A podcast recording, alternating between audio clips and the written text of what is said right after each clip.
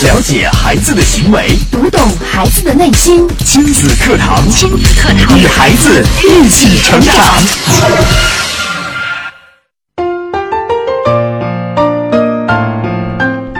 听亲子课堂，做智慧父母。欢迎大家锁定频率，收听全国首档以心理学为基础的亲子教育节目《亲子课堂》。各位好，我是博文。亲子课堂今日关注手机与当代家庭关系的爱恨情仇，主讲嘉宾家庭情感专家、亲子教育专家张桂武老师，欢迎您关注收听。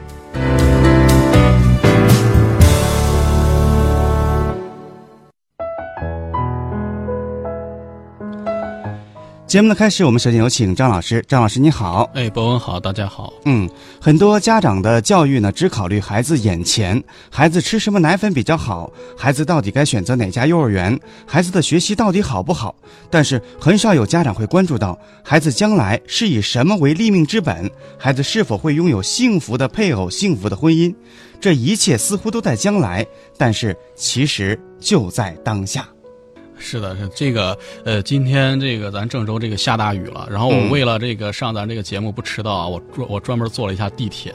然后这个不知道博文现在就是有没有还体验这个地铁这个公交系统，然后我今天坐地铁的时候就发现，一上地铁啊，所有人就是大部分都是年轻人啊，嗯，拿着这个手机低着头，没有一个人抬头，然后在这个抠手机在玩儿，对，嗯，然后这个呃，可能现在这个就是成为一种就是很普遍的现象，大家一种习惯。嗯，呃，就是拿着这个手机，然后在没事的时候，然后玩一玩，然后有人可能就是就是用了一句话吧，就是调侃嘛，就是说世界上最遥远的距离是什么呢？就是我在看你，然后你在玩手机。对，呃，嗯，现在这个呃怎么说呢？然后这个手机它深入到我们生活，特别是智能手机出现之后，它的功能丰富多彩，深入到我们生活之后，它不但影响到我们平常的这个就是这个工作、娱乐呀、生活，呃，也对咱们这个家庭当中的一些家庭关系，包括我们这个父母孩子之间的这个亲子关系，出现了一些影响。呃，就我们这个关系就出现一定的调整。嗯，呃，我想先和这个博文分享一个，就是咱们最近这个孩子写给爸爸的信，爸爸妈妈的信，就在最近。孩子写给爸爸妈妈的信，哎、对，他是关于这个孩子对于这个智能手机的看法，嗯很很短。我想先分享一句。好，哎，这首先是一个一位杭州的小学生，他写给爸爸的一封信。他这个小朋友就说啊，哎，爸爸，我知道您工作很辛苦，但是不知道为什么，自从您换了这个新的智能手机之后，您就再也不和我说话了，不关心我。然后这个孩子就举了一个，就是他平常他爸爸，然后在辅导他功课的时候低着头一边嗯呃这个题怎么样，然后一边抠手机，然后刷朋友圈的这个例子，呃咱就不说了。他最后就说，哎爸爸您是我的亲人，我最亲的亲人，您为什么对我那么冷漠？我想对您说，少看一个微信，对我多一份关心和关爱，好吗？这是这嗯这是一个小朋友写给爸爸的信。对，对对呃，还有一个就是今年三八妇女节的时候，就是上个月，呃，这个有一个女就小女孩写给自己妈妈的信，呃，这个是个日记，就是当时他三八节了，然后这个班主任布置的家庭作业，说今天三八妇女节了，我们要给妈妈，然后一种感恩，嗯写一篇关于感恩的日记。小女孩就很上心啊，她就给妈妈这个就是回家之后啊，做了很多事情，做很多事情，但是这个结果呢很出乎预料，是怎么样呢？我我我我给大家说一下啊，就是这个孩子就说啊，他回家之后三八节，然后为了让这个母亲能够体会到，就是说自己对于他的这种关心，然后就是又给妈妈讲故事，又给妈妈捶背，甚至给妈妈这个洗脚。哇，哎，对，对，然后他就特别想得到这个妈妈的一句表扬和认同。嗯，但是没，想到妈妈在玩着手机吗？呃，对，然后呢，这个结果是什么样的？我我念一下他这个最后这一句原文啊。他说：“我卖力的给妈妈捶背，可是妈妈还是在看着手机，脸上没有一丝笑容，我更伤心了。洗脚了，妈妈终于不看手机了，我的心情有一点点开心。我卖力的给她洗脚，洗完了，我希望得到一些称赞，可是妈妈严肃的对我说：‘嗯，今天洗的不错，你要是再洗的重一点就好了。’然后这孩子当时就懵了。”呃，他就看着他妈妈的背影，没想到他妈在这个出门前一回头又说了一句：“快写日记。”嗯哼，然后就结束了。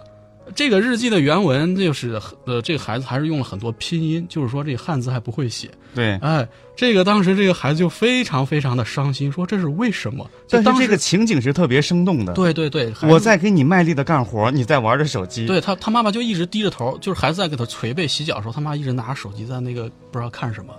哎，嗯就就是造成最后这种这这种结果。呃，所以呢，就是说这个呃，现在啊，就是说这个孩子已经能够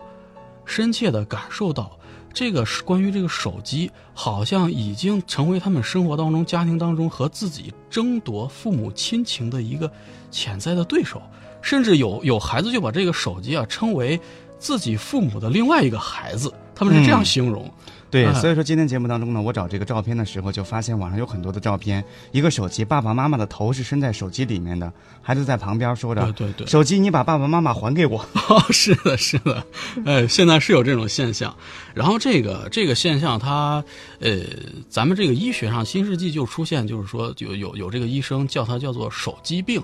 嗯，手机病，你包括一些就是说这个很很明显的，你这个这个医学上现象，像什么视力下降啊，包括有有一个名词很有意思，叫做短信脖。啊、啊，就是有些人看看这个短信发短信发多了之后，他一直勾着头，然后他那个脖子出现一种病症之后，就是一种弯曲。哎，对，形容就是说就是一个词叫短信脖。对，哎还有的是玩的多的这个手指头也会出现啊，问题。对，他这个大拇指，咱们可能光用大拇指，然后这个翻这个翻页，有时候那个发短信，有时候按朋友圈，大拇指时间长了会出现一种叫做拇指腱鞘炎。嗯，哎，这这都是这个医学上的名词，咱就不多说。但是从这个心理层面上来说呢，他这个从这个手机症，然后这个引发的心理层面问题叫做这个手机依赖症，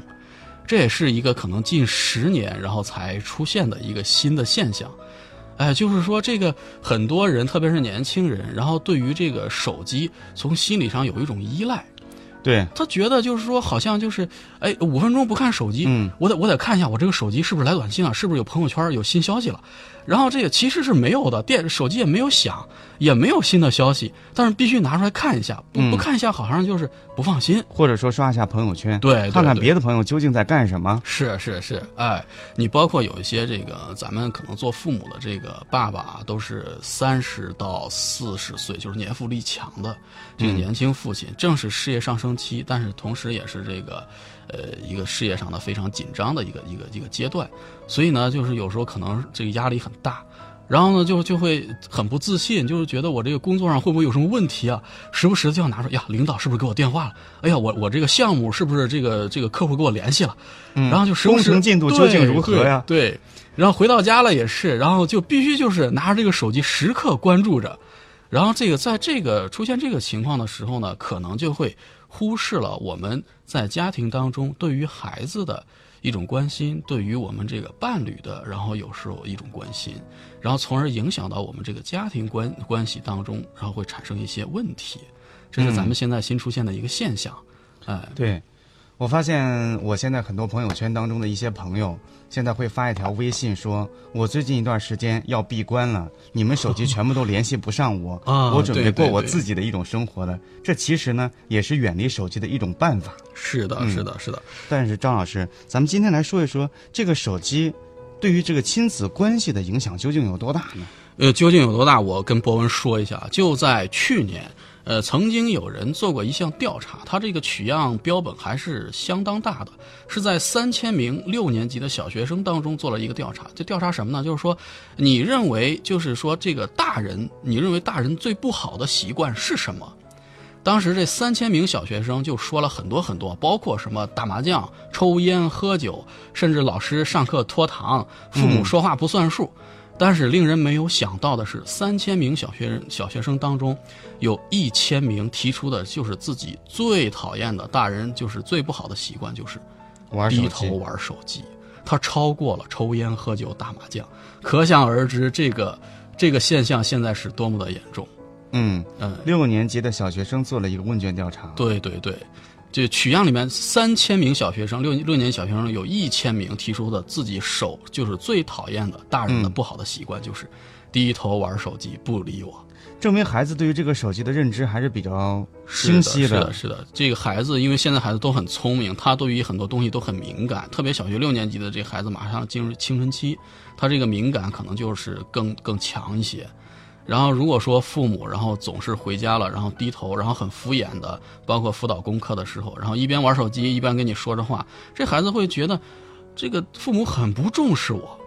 嗯啊，所以说就是现在这个大家都没有想到，可能都觉得我讨厌爸爸抽烟，讨厌老师这个上课拖堂，妈妈说话不算话，这些东西可能是比较严重一些。没有想到都说是你低头玩手机，嗯，就三分之一的孩子都这样说，这个很夸张了就。对，嗯，对。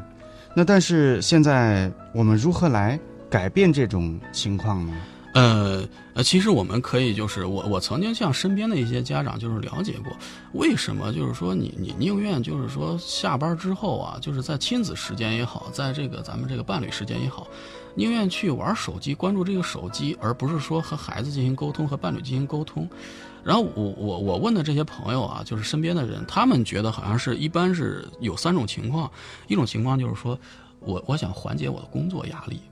嗯，哎，就是说我在上班时间啊，就有很多的这个工作上的压力，没有办法去，就是说低头，然后放松一下，玩玩手机，刷刷朋友圈，玩个游戏什么的。回家了之后，哎呀，我终于轻松了，可以做点自己的事儿了。最方便的就是手边的兜里面掏出来个手机，然后开始玩游戏或者开始刷朋友圈，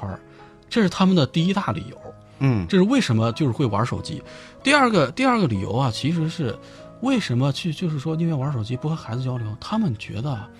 和孩子啊之间好像这个随着孩子年龄的增长，共同话题会越来越少，他不知道和孩子去聊什么，所以他回避了这个亲子时间。他就是说我去玩逃避，我选择另外一种方式，我发泄我自己的情绪，我玩手机。是的，他他不知道和孩子说什么，因为孩子慢慢慢可能小时候上小学之前，然后他所有的都听你的，嗯然后你跟他说玩什么做什么，他都是会顺着你的话去做。但是孩子慢慢上小学之后就就大了，特别是进入青春期之后，这孩子有了自己的思想哎，他有了这个独立意识、自我意识更强了之后，然后有些父母他没有跟随孩子去成长。他不会就是说和孩子拥有共同话题了，我不知道该说什么了，有时候很尴尬，那干脆就就不谈了，那我就干脆就玩手机吧。嗯，这是他们的第二大理由，为什么我要玩手机？第三个啊，就是这个可能从心态上来说，有一些爸爸妈妈觉得，这个亲子关系嘛，这这这个，我是你爹，我是你妈，你是我孩子，你就应该听我的。我我们之间可以哎不需要太多的沟通，这是血缘关系。对，一方面是这个，再一方面他觉得这个这个事情，呃就算我不跟你沟通，你觉得我怎么样？咱们将来有什么不是好说吗？嗯我给你道个歉，我是我我是你妈了，我给你道个歉，这这这你你原谅我就拉倒了。他他觉得亲子关系是很容易修复的一种关系，而不是说你像我和领导之间沟通，哦，领导批评我了，我要操心很多很多事情，我怎么样把事情做好，怎么样弥补这种工作关系。他觉得亲子关系啊，反正都是儿子爹的，这一句话的事儿无所谓，我玩个手机怎么着了，没关系。这是他们觉得第三大理由，他们觉得就是就就就就是这个情况，所以就是造成现在这种这种现象，家庭中这种现象。嗯这个其实啊，就是说这个，呃，我们说这个在孩子的成长过程当中，呃，他的很重要的一项就是通过人与人之间的面对面的接触，去模仿、去游戏、去相互交流，这是他成长过程当中必经的一个非常非常重要的阶段。他会从这种关系当中学会人与人之间的社交。这个关系当中最重要的就是父母，父母是孩子最好的榜样。如果说这个父母和孩子中间隔了一个，呃，方方正正的一个手机的时候，孩子他就可能就缺少了一个这个模仿的对象，会造成什么呢？造成可能孩子将来的一种，呃，社交上的就是成长比较缓慢。呃，有一些人就发现啊，就是说这个父母玩手机过多了之后，孩子相对来说比那些就是说亲子交流比较顺畅的这个父母的孩子相比较，他会更加敏感，碰到事情之后会更加焦虑，呃，解决问题的时候可能就比较容易发脾气。嗯呃，这就是因为他没有就是学到那种模仿到那种，就是说怎么样解决问题，怎么样去社交与人打交道。对他不知道怎么样是解决问题的一种方法。对对我，们看很多动物世界里面，就发现很多小动物，它从小是跟着父母哎一起去成长，呃，和伙伴玩游戏，和玩游戏。戏。如果说我们的孩子也像小动物是一样的，是他必须有一个模仿的对象。对他模仿对象，你包括这个父母玩手机，其实他会传染的。嗯，孩子将来也会玩手机。是，哎，你你像这个，可能咱们这个家长，呃，如果说是仔细观察一下的话，就是会发现，呃，有时候小小孩子就是很小的幼儿园的小朋友，呃，看见爸爸妈妈回家，爸爸妈妈陪我玩个游戏吧，陪我给我讲个书吧，呃，这个时候可能家长会觉得，哎呦，我好累啊，然后就把手机拿出来，嗯呃，我上网，放 WiFi，哎，我给你我给你放一个咱们这个什么小铃铛节目的、或者什么的，啊，好了，哎，你听吧，然后我就轻松了，我闭上眼睛歇一会儿。时间长了，然后孩子会觉得什么？哦，我玩手机是理所当然的，嗯，然后我的交流对象就是这个手机，是啊，然然后时间长了，他的这个交流的对象其实就是一个科技产品，而不是说我的伙伴、我的父母、我的亲友、我的一个活生生的一个一个对象。嗯。张老师，我还见过很多的一些家长在早教中心里面、哦花了很高的费用带着孩子去学早教，他把这个孩子交给老师之后，他也坐在孩子的旁边，老师教着孩子来做早教，家长在旁边玩玩手机。哦，这个这个博文观察非常仔细。为什么这么说？因为其实这个呃，呃我老婆就是做早早期教育的，嗯，她见过你也见过这种现象？特别多现象，特别是如果说是父亲的话，这个现象就更多见，因为这个母亲可能会带着孩子一起上课，活动多一些。这个父亲呢，他可能就坐在这个房间的这个靠着墙一坐，连上 WiFi，有时候连上自己的数据，然后低着头就开始。然后那边老师和这这个母亲有时候带着孩子在活动啊、上课的时候，父亲就在那儿啊哈哈，才开始抠手机。然后那个一会儿了，中间课间休息了，老师说下课了，请这个孩子跟爸爸妈妈去喝个水啊，休息一下。呃，爸爸这时候抬头啊，哎，下下课了。真的非常常见这个现象。嗯呃，然后这个呃，怎么说呢？这个你你包括啊，如果说是孩子模仿父母，他这个和手机交流的时间长了之后，咱长大了会出现一个什么现象啊？现在慢慢就是体现出来了，有一些父母啊，他这个就会抱怨。父母抱怨父母抱怨，抱怨什么呢？说这个孩子到青春期了之后，不听我的话，你为什么就是我跟你说话你不搭理我？为什么就是我和你想和你交流的时候，然后你给我嗯了啊了，给我给我应付我？为什么？这个时候你你你抱怨什么呀？当年的时候啊，你就是拿这个手机来应付孩子的，孩子其实他学会的这个应付应对的方式呢，嗯就是从你的身上去学到的。咱们咱们上学的时候都学过一篇课文啊，叫做这个朱自清先生写的这个《背影》。嗯关于父亲的背影。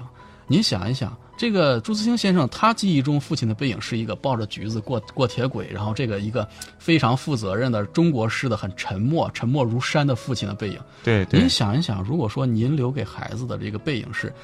低着头，天天玩着手机，然后手里拿着一个长方形的一个小工具的这个背影的时候，这种背影没有太多回忆，因为每天时时刻刻你都拿着手机在玩。嗯他对您的这个印象可能最，他这个关注点就在这个手里边这个小手机上。这个时候你，你在他孩孩子长大之后，您要求他，哦，这个时候我我上年纪了，我要求你跟我多说说话，然后咱们多接多些交流，咱们父子之间、母女之间怎么怎么样？你想一想，孩子他跟您学到的到底是什么？您抱怨他，这个您您有抱怨的这个理由吗？嗯，对不对？对，嗯嗯，而且啊，我嗯我还我还要要说到一点，就是有一些就是可能不太负责任的父母啊，长时间的为了让自己有一个自我这个生活的空间啊，把这个手机交给孩子，让孩子你去玩吧，玩个游戏，呃，听个音乐。你你嗯想一想啊，从这个就是科技角度来说，孩子在这个发育过程中，特别是比较小的孩子，他会不会对他的成长发育有一些实际的影响？哎，包括视力的影响，对，这个听觉的影响。呃，我我我举几个例子啊，就是说这个可能在英国，他有这个专业的科技科技机构，然后做过一些研究，他们就是研究成果呢，就是表示这个儿童的这个成长期间，这个颅骨的密度是显著低于成人的。低于成人之后呢，它就是对这个辐射的吸收，其实是比咱们成年人的这个效率要高得多。而这个孩子呢，他是处于一个，特别是就是那种就是两岁左右、一岁左右孩子，他的这个神经是处于一个就是发育阶段。嗯如果这个时候长时间使用手机，你想一想，对于孩子的这个神经连接成长，会不会有一些影响？这个都是实实在在的东西哇，啊。这是科学家的一个研究。是是是，您包括啊，就是说，呃，咱们中国也有也也有科学家做过研究啊，就是说，呃，儿童在生长发育阶段，身体组织中的这个含水量啊，其实是比成人要丰富，而手机的它它的这个频率啊，这个波段，对于水分多的这个器官呢，是水分越多的器官伤害是越大。嗯，哎，所以说这个孩子本身他这个器官含水量就比成人要多一些。是您您如果说让孩子长时间的玩手机，这这这个影响辐射就会大了很多。，是是是，对于这个孩子的器官发育也是有影响。呃，就是这个这都是科学家的这个什么，咱们就是可能不是专家啊，就就嗯举个例子。但是如果说从这个心理学的角度来说，咱们最关注的是哪一点？最关注的其实是手机、智能手机的使用对于这个人的这个思维模式是有影响的。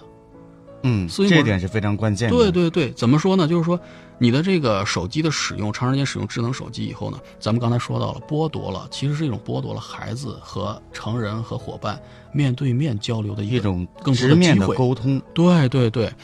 它的结果就是容易让孩子变得更孤独偏执。这刚才咱说过，嗯哎，然后呢，就是说，如果说是爱玩手机的这个青少年呢，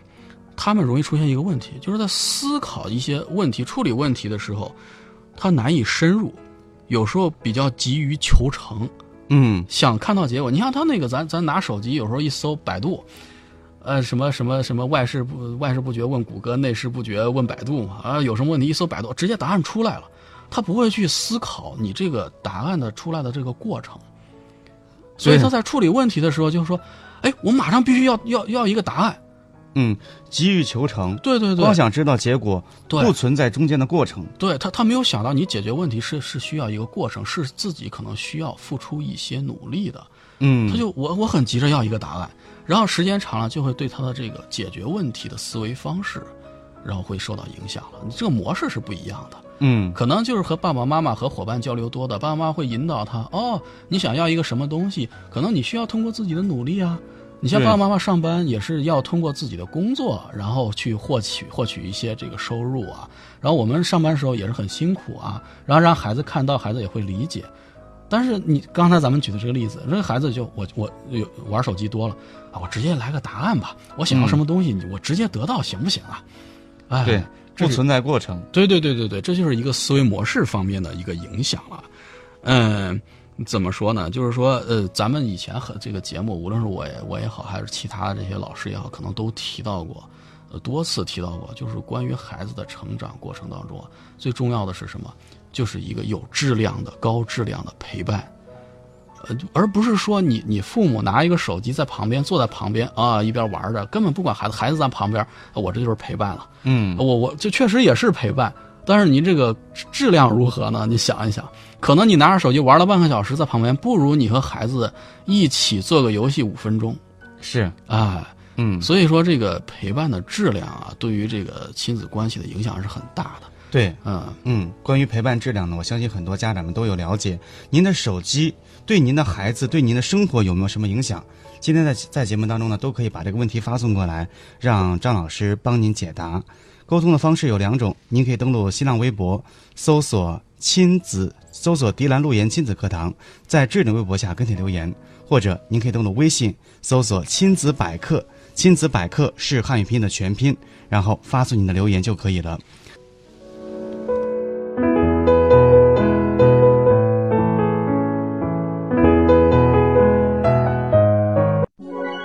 子课堂正在播出，稍后更精彩。我叫莲宝，有个问题我一直想不通。爸爸陪我玩嘛？乖啦，自己去玩哈。爸爸要去打个视频电话。妈妈，给我讲个故事。好孩子，自己去睡，妈妈刷一下朋友圈哦。